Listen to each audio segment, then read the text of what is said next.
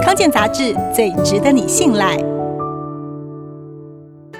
鸡蛋的营养完整，不过随着料理方式不同，能吸收到的营养就不同。研究发现，身体对于熟鸡蛋的吸收率比较好。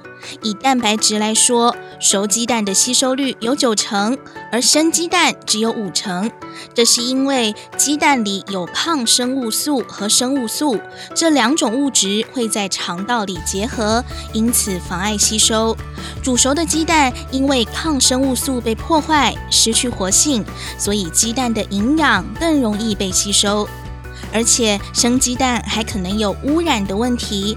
最常见的就是沙门氏菌，吃下肚可能会拉肚子、发烧，甚至脱水、休克。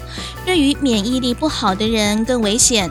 如果真的要吃生鸡蛋，最好也只吃蛋黄，把蛋白去掉，因为蛋白被沙门氏菌感染的几率比较高。蛋的料理方式很多，该怎么烹调最好呢？水煮的最好。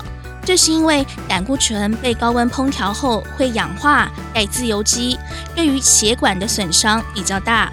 如果要煎蛋，要使用发烟点比较高的油，例如沙拉油、葵花油或是葡萄籽油。而水煮的温度不高，最多一百度 C，可以减少因为加热而流失的营养，不会产生氧化胆固醇，而且不必使用额外的油脂。